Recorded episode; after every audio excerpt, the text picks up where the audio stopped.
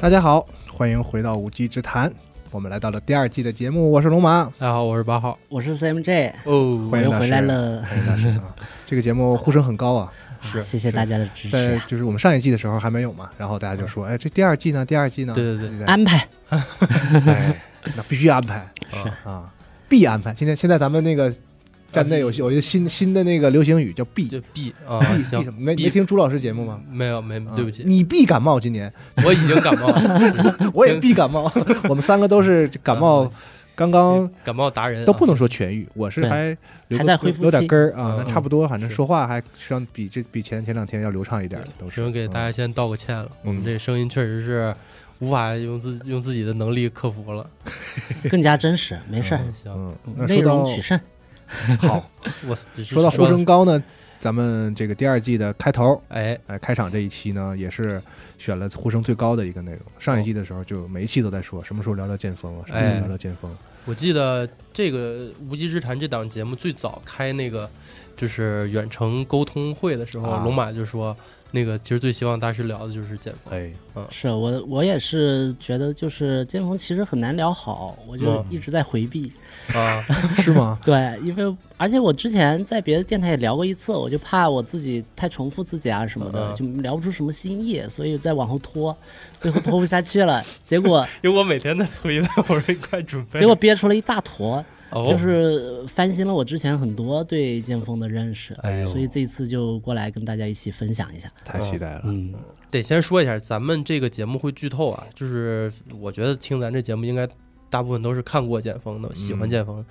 但是这个漫画你看过不就不可能不喜欢啊？我觉得是这样 的。 嗯如果你没看过呢，那你就只能就先去看一看。嗯。对，对对，因为后面会剧透，这因也为不用嗯这个作品是这样，因为一些大家都知道的原因，这个作品在游戏玩家的啊这个认知度很高嗯圈子中影响力也是非常的大的。然后就我自己来说，我觉得我现在回想起来，就自省了一下，我觉得这个作品对我在某些审美的取向上都有很大的影响。啊，我自己没错没错，就是我不仔细想，可能意识不到这个事儿，因为我因为它特别早了嘛。其实、嗯，我小的时候，我第一次看应该是看那个最早那版的动画，啊，九令七我那个很震惊。哦，那个制作确实棒，虽然删了一些东对西，对对，我但这是我觉得小的时候看还是就是对嗯，，当时我是应该是在初中还是可能更小我天，我都啊，忘了。是不是那个原画特别强的那那一版？对，应该是那音乐是平泽进做的。哦，确实忘了。了是哪一版了，就是基本上里面的一些比较那什么的内容，我反正我觉得 都有。啊啊，啊我小时候看，后来我看了漫画对比的看的话，基本上呢，它尽量都拍了。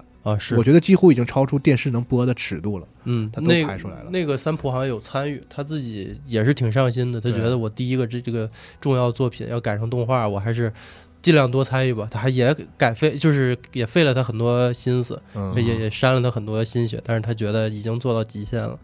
对，是我是先看了那一版，然后又看的漫画，嗯然后后来就是又黄金时代又又出的那个新的那个就是哎对动动动画就是后来他们用三 D 技术三 D 做那，的哎呦一我版天，，那个我就不太行了。我最早我是看那个电软的一个增刊，嗯，哦，叫哦《Magic 地带》，你哦有印象吗哦？然后里头有一篇文章，就等于嗯把那个剑锋的黄金时代这一剧情给捋了一遍。嗯嗯，他作者叫雪英，然后文笔非常好，然后他选的配图也很精彩，所以当时我留下了很深的印象。嗯哦，对我是从一个就是这种简介里头复述的作品里头第一次接触到这个作品，嗯然后后面就是我念大学的时候，当时去一个师哥那儿帮他做那个毕设。然后当时条件特艰苦，就是在一个厨房里，你看人家帮师哥做毕设，我都找师哥帮我做毕设，就是被抓壮丁的那种嘛，就是条件很苦，然后就没有地方，就在厨房里拿那个小桌子还有画板就搭，啊，放了三四台电脑吧，就是我们时刻都在担心自己会不会煤气中毒，因为因为那个管道什么怕漏，因为你那个民宅太久了，然后又不是很通风。但我为什么又一趟一趟的往那儿跑呢？你看环境如此恶劣，工作量又巨大，因为当时给他做一个动画，就是因为他有一套那个六十四开本的《烙印战士》，就是那个嗯，这剑锋盗的版有的有一版翻翻译叫嗯对，六十四开的，然后把我呃就是吸引过去了。 对，然后那个时候我当时看完以后就是非常震惊。啊，后来师哥毕业了，我自己也出去租房子嘛，然后当时有个室友，然后我们其实那会儿眼界已经比较开阔了，嗯就看了一些呃其他的青年漫画，就比如《无限制助人》啊、啊地雷阵》啊，还有《军机》啊，或者《二平免》嗯嗯古谷实、嗯呃普泽的一些作品。嗯嗯所以我们都是亲漫迷，那个时候就觉得看那些呃少年的东西已经不太能满足满足我们了， 就往亲漫那边寻嗯，觅。大学的时候嘛，大学那的时肯候定的，就是那个时候肯定是应该已经在比他再早几年开始觉得少年漫画有点幼稚，有点呃对对，有有点点不太说服不太不了说服不了，对说服尤不其了看过《福建之后又过度了，是。然后最后我们发现，我们讨论最高的三部作品，就是手冢的《火鸟》，还啊有牧城雪户的《冲冲梦》， 啊，啊然后就是三浦的《剑锋哎，》，就是日本轻漫史上三座大山。嗯是，对，这是我当时接触剑锋的一个起源。呃，啊八号最最开始最早你，你是怎么其实我就我们年轻人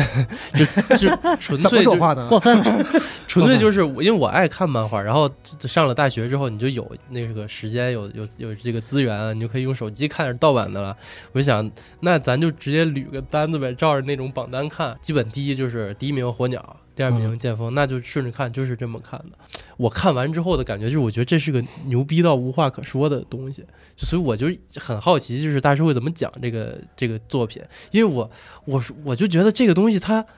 我都没法说它好在哪儿，就是对我来说是完全是颠覆性的那种震撼，嗯而且我在考虑到它是。这个漫画它，呃，我记得龙马之前的那个，你们很早有一期日美 RPG 的节目，啊是吗你？你好像提过，就是说那个日本所谓日本奇日式奇幻这块儿，嗯其实是 DQ 和那个呃罗斯俄岛俄战俄记老战记呃开创的，当然后剑锋等于是走了另一条路，是他这是个怎么说？他这是算黑这残酷黑暗风格吧，啊因为他学的他没承袭 DQ 那套古朴就的是一感般觉传统认为是黑暗黑暗奇黑幻暗的奇一幻种，就是对啊开山开山作之作啊对，嗯啊，这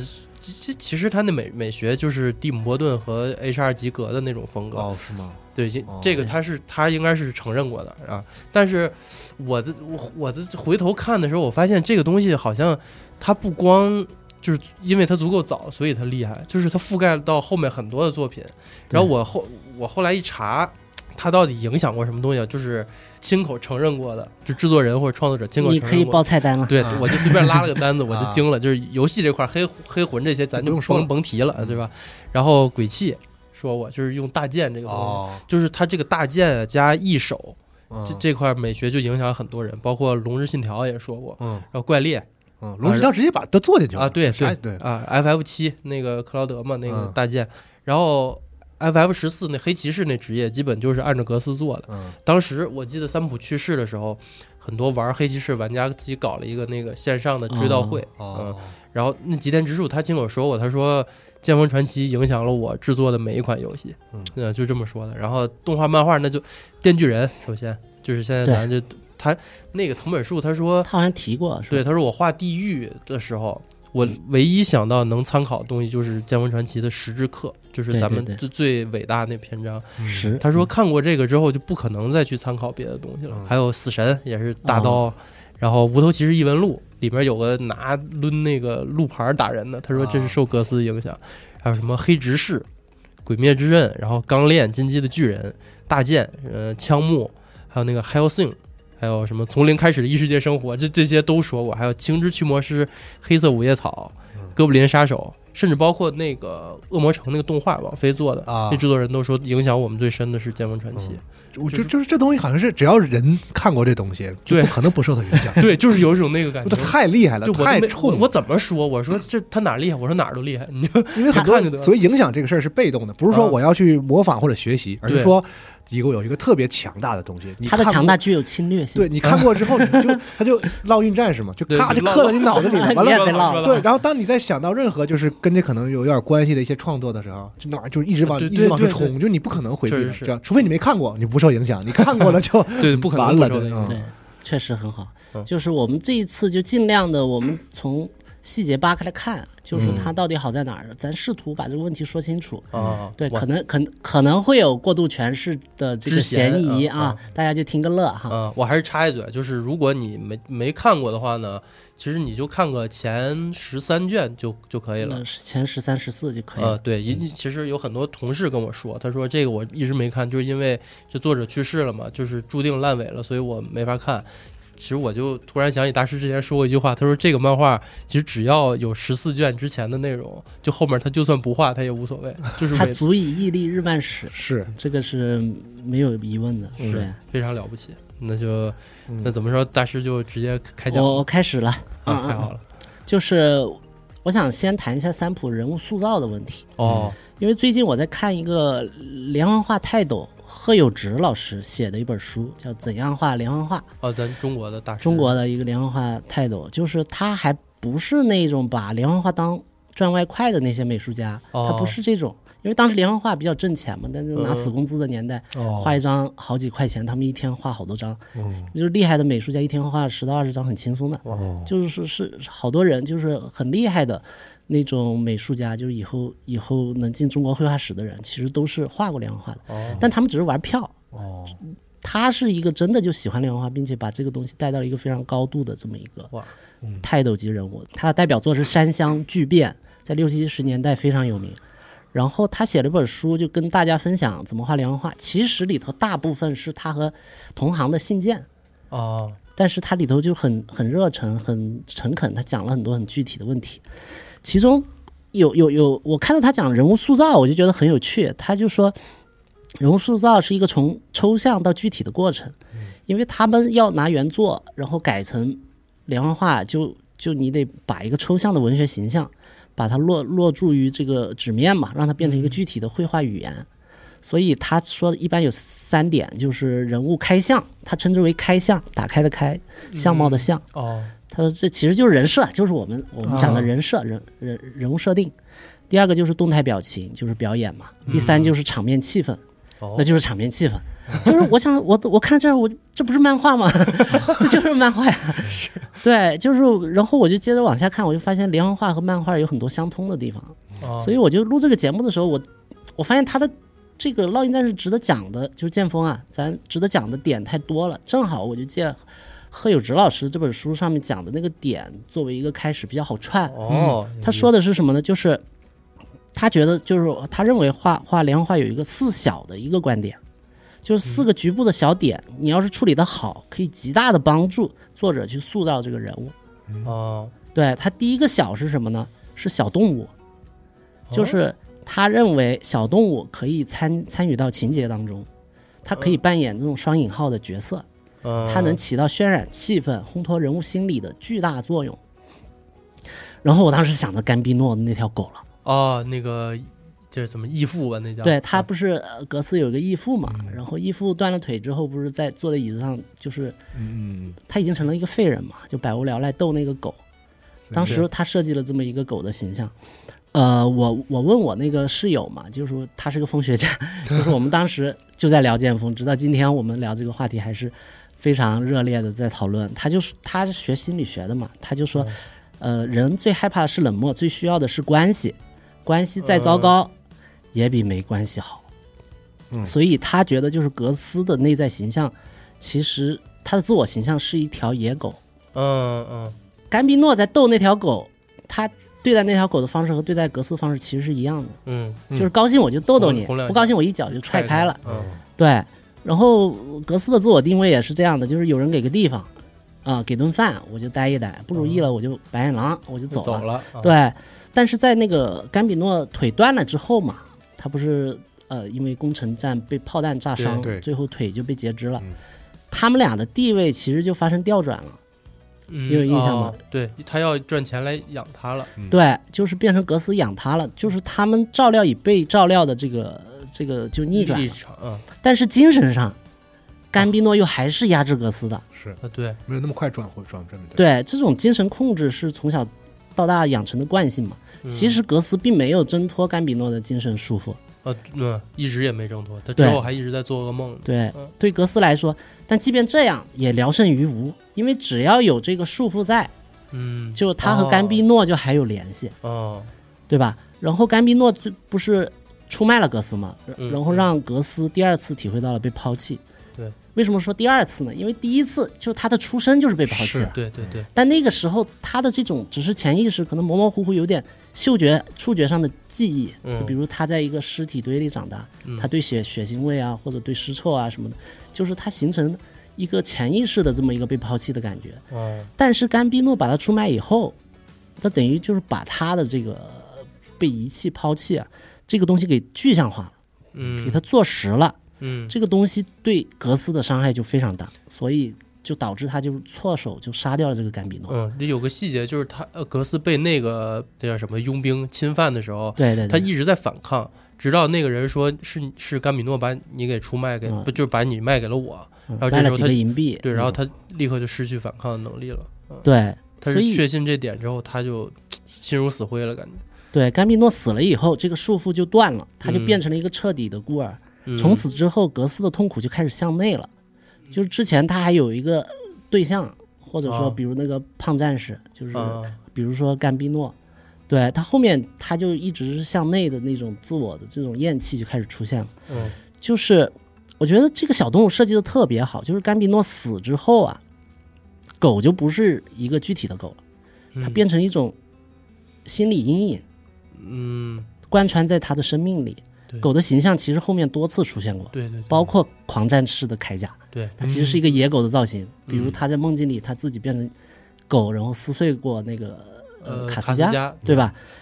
就是此后狗这个形象就一直形影不离。嗯，它源头在哪儿呢？其实源头三浦一早就画了。嗯，哦就在最开始，就是甘比诺斗狗的那个画面，哦，这是他所有这种精神肖像的一个源头。嗯所以我就觉得，就是这不就是贺友直老师说的小动物嘛？就是他嗯真的可以参与这个塑造人物，对吧？他能烘托这个角色的人物心理，嗯，这是第一个点，就是小动物。它四小有，它有四个小。第二个就是小道具，哎然后贺贺友直老师是这样说的，他说道具绝不是一个附加的装饰，嗯它能起到表情或者动作所起不到的重大作用，它能点明情节内容、人物的身份、思想的情绪，它能丰富主题，呃，增强情调和趣味，它是构建人物形象很重要的一一环。好的道具啊，它可以起到比喻、象征和衬托的作用。哇，这是观点好先进啊！我我操，这个太准确了！现在他说电得影太电准影确的了。这个很多技法都是源自道对，具就的比如哈、电影的话，比利怀尔德，嗯早期好莱坞的一个就是商业片大师，嗯，他的道具是非常强的。你就看他以前的《桃色公寓》啊，还有《倒扣的王牌》啊，还有那个呃《控方证人》什么的，你可以看到他很多，他是一个道具大师。嗯然后这一点在漫画里也是一模一样的。就咱们聊乒乓的时候，不是提到岳本成啊，特别机也械的，像一个机器人，对当吹时那个笔对，用了一个自动铅笔，咔嚓咔嚓咔嚓，比喻去的比喻他的这种哦这这种机械的感觉，嗯就是，呃，我当时就想到，在《烙印战士》里，它也大量的出现了小道具。哦，有一个印象你们应该比较深的，就是卡斯加，嗯，就剑与毛巾都是你给我的。啊啊，卡斯加的前传不是被他被那个格里菲斯救啊救了嗯了嘛？他不是被卖给一个贵族，贵族然后半截儿想强暴他嘛对？强暴他的时候，格里菲斯就把剑丢下来了，对，然后就你说自己解决，对你，你路怎么走你自己选。然后最后他就失手就把那个贵族给杀了，最嗯后他又给了他一条毛巾，对，然后遮住身体，对，然后既给他力量又给他尊严，嗯对吧？这个就是很有象征性的这个嗯剑与毛巾、这个小道具设计的，其实是非常好的。还有就是，其实这个东西在格斯身上也有体现。格斯不是大剑嘛，对啊然后又是大炮，啊你感觉是一个大开大合的莽夫，对吧？嗯但其实他也有连环弩啊、小飞刀这啊，种。对对对他，小飞刀不是跟那个节度啊，嗯学的嘛，跟跟节度学的，后面还有那种小炸弹那对种。啊，对对对，作者没有把格斯往一个单纯的这种莽汉的角度去刻画，他不是一个个无脑的人，他有细腻的一面，嗯就是心如猛虎，细嗅蔷薇的那种感觉。他之后在战斗里头有一些动脑子的或者战术层面的表现，你也不会觉得违和。嗯对对，包括他在就是一些文戏当中，他有比较细腻的一面，嗯你也不会觉得有什么违和。确实这个就是小道具所起到起到的一些一些作用、一些引导。第三个小呢，就是小孩儿，就、啊就是贺友直，他有一个有一个说法，就是说孩子幼稚的心灵、嗯天真的眼睛看周围的世界，他们的感受和反应往往和大人不同。嗯嗯贺友直认为，创作中可以积极利用小孩这种不一样的态度，嗯去冲淡、夸大、曲解、点哦破生活中的种种现象和矛盾，以此来揭露事物的本质。哇，我操，说的太真好厉了，害！嗯，我操他，这不光是连环画了，这一切讲故事的艺术都都可以用都可以用，嗯完全可以用。是就比如我们，你记不记得有一个小精灵叫巴克？啊、就是那个这个就是搞搞怪角色了。后来对，就跟着那个格斯，嗯他其实可以冲淡格斯的戾气嘛。嗯，然后他可以说很多，借他的小小精灵的口说很多，呃，读者想说的话，对，嗯和他就产生嗯吐槽一的嗯种互动、吐槽什么呃的。他多给罗多罗罗吧，就是 有点 有点都是这个套路吧，就是有点那都意得思有一个小孩儿，就有一个不同跟主角不同的视角，不同有一个帮反差很帮他大的帮他说话，嗯对尤其主角又是个特别冷漠的人，他给主角这种血腥的杀戮人生带来了人情味儿，嗯，对吧？然后还有一个地方我印象非常深，他提到小孩儿，我第一反应我脑子里出现的就是格里菲斯的童年回忆，哦哦哇，对吧？开启十十之前，啊，他有一段童年回忆是在那个石板路上跑，对，然后他看着远方的城堡，他想去，嗯，对吧？然后有一个人就说：“我给你我的玩具。”有个也是小孩儿，嗯，你能不能带上我什么的？然后最后那个小孩死了，然后对他就怕了，他觉得我不去了，我不去了。然后旁边有一个老婆老老婆婆就说：“你在说什么傻 话，对吧？你现在已经回不了头了，因为对你承载了这些人的这些梦想你。嗯对，你不走也得走。也就是说，当时那段戏哈，其实画面非常恐怖，他踩在一堆这种小孩的尸体上面，嗯，然后他自己身上也在往那个尸尸体的方向腐烂，然后他用最天真无邪的语气在说着最恐怖的台词， 嗯就是童言无忌啊，就是有些话啊用成成年人会掩饰嘛，嗯就是有些话你用成年人去说，其实反而没有那个效果。就那一段，他的石板路上那一段，其实高度本质的概括了这个格里菲斯的这个人格是吧对他的价值观的形成。啊，对你这个东西，如果你你试想一下，用一个半大的少年啊，或者一个青年去讲，其实是力量有点弱，对，其实是有点虚伪的，难以嗯信服的。嗯，所以我就觉得小孩儿这个点，人家也用了。我靠，这个真是太神了！我也不知道怎么就在这一刻我就联系起来了哈。英雄所见略同了，对，其实这个真的是一样的原理啊，是一样的。然后最后一个就是小动作，哦，就四小，最后一个小动作，小动作指的是手足体态微妙的细节动作。嗯它是用于表现人物性格、心理活动、精神状态，以及人与人物之间的关系。嗯对，然后就是这个案例了，就是他在暗杀那个胖战士，把他强暴了的那个胖战士的时候，他有一个嗯抬手的、挡了一下的动作，额就是头啊有一个嫌憎、厌恶的这种动作。哦，那大家看时间轴啊，一会儿我们会放图在上面，对他设计了很多这种这种动作，就比如，呃，格斯有呃蜷缩的身体啊，抱紧自自己啊，或者抱着剑睡啊，嗯这种东西。通过这些动作的积累呢，然后让读者有都有这种格斯不好靠近的这么一个哦印象，哦哦哦，对吧？他其实是通过习惯动作去强化了格斯的人物形象，嗯这就和那些你只依赖文字去塑造人物的这种手法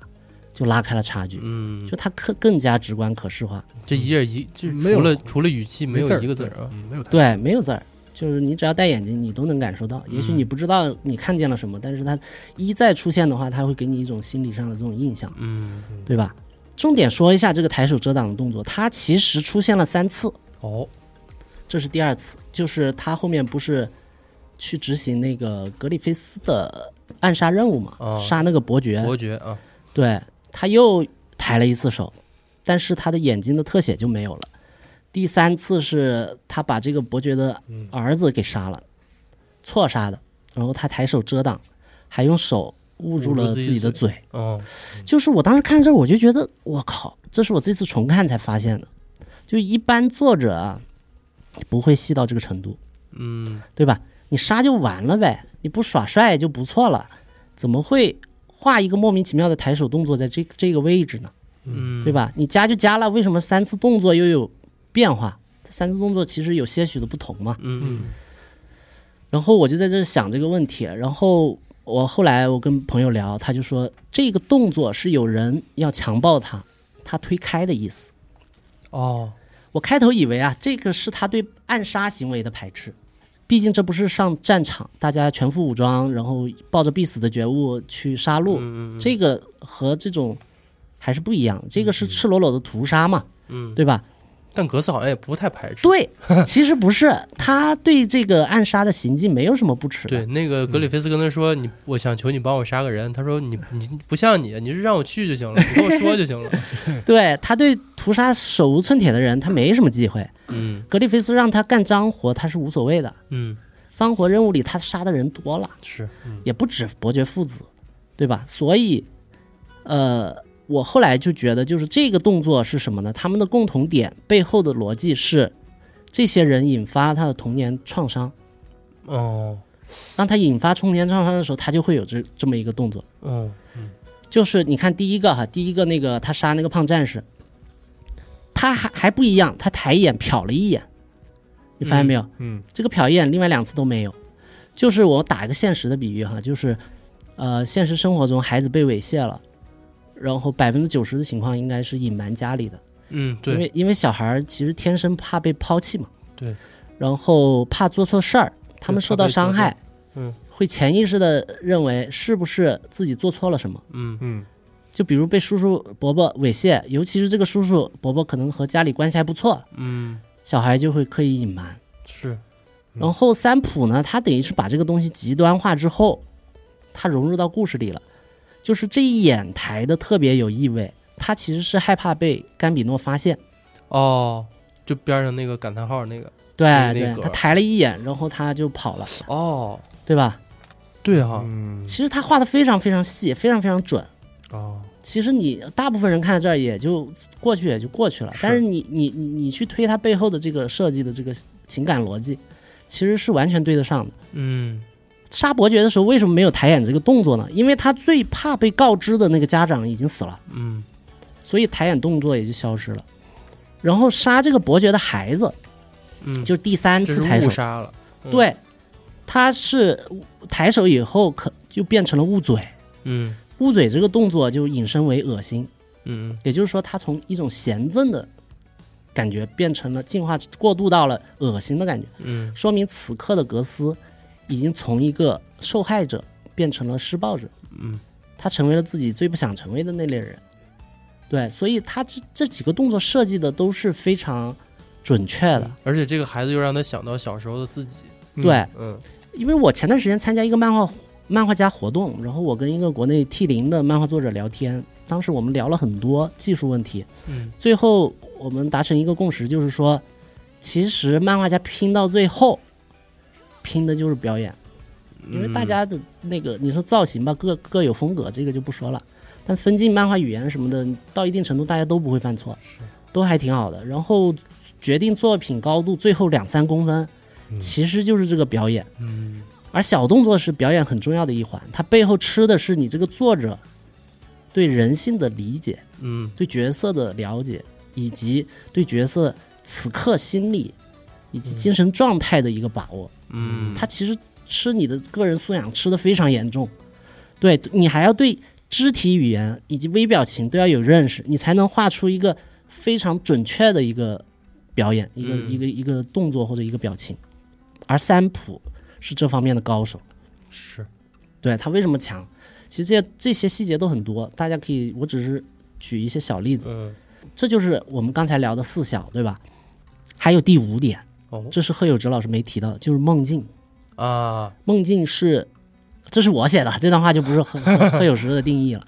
就是梦境是人物潜意识的潜意识的表现，它可以跳开理性的束缚以及逻辑的限制，嗯直接抵达人物内心的深处。对，是这样吧？它可以通过扭曲、变形，甚至嫁接等方式，更加直观的、赤裸的去展现人物的欲望与恐惧。嗯，哇，这就在剑锋里太多了，对，能和故事中客观现实形成一种对照，嗯这也是塑造人物常用的手法。嗯还是刚才那段戏，就是他不是刺杀伯爵父子嘛，然后当时他一路逃就掉到一个下水道嗯里，下水道里嗯对，然后那个时候呢，他就昏过去了，昏过去了，有一段梦境的刻画，嗯，就是梦见他和甘比诺在练剑，对，就这段，看时间轴啊，然后一个怪物出现了，外形就是佐左德，特左啊对，那会儿他刚被佐德虐嘛，对佐佐德一直把他以来的恐惧啊具象化了。嗯，然后他又刚看完这父子练剑，对吧？嗯？啊所以这个东西就是啥事物离他近，他就梦见啥嗯，，那这也是准确的。对对对，抓到啥是啥，嗯这个是梦境的逻辑，也跟他这个角色格斯这个角色朝不保夕的生存状态是统一的。嗯就格斯没啥长期的规划，他随时可能就是死在战场嗯上，他想不了那么远，他就抓到是啥，很表层对吧？但是他又很深刻，为什么深刻哈？因为这个时候，你看这个这个图，就是梦梦里的佐德一刀砍掉了这个甘比诺的头，然嗯后哭着的小格斯吧，就冲向了这个佐德，佐德又把他刺了个透心凉。嗯，最后这个怪物一捂嘴，哦，原来这个怪物就是格斯自己。对，嗯下一页儿还是对什，么就是他摸着他自己的脸，是一张格斯自己的脸。对，作者等于把上面那个小动作哈又强化了一遍，捂嘴的动作啊，哦，你看到没有？它层层叠叠的。我们我哦我们讲动作的时候，呃，就就发现梦境其实也和它是它是一直是叠着用的，哇对嗯。之前想孩子的时候，道具它也在叠着用，哦嗯就是那个骑士玩具啊，哦它也在叠着用，就是它等于用怪物的形象把捂嘴的动作进一步巩固了。嗯嗯嗯，就是把曾经的受害者已经转为施暴者这个观点又强化了一遍。哇，对，这个就是这个塑造人物的五种方法，他每一个都做得很好。这太强了，他为什么是六边形战士呢？就是没有他不会啊，每一个呃是都用得非常娴熟，而且它是复合型使用，哦它，不是孤立的，它互相叠着用。对，然后这个是局部层面的，嗯然后接下来我想聊一些情节层面的。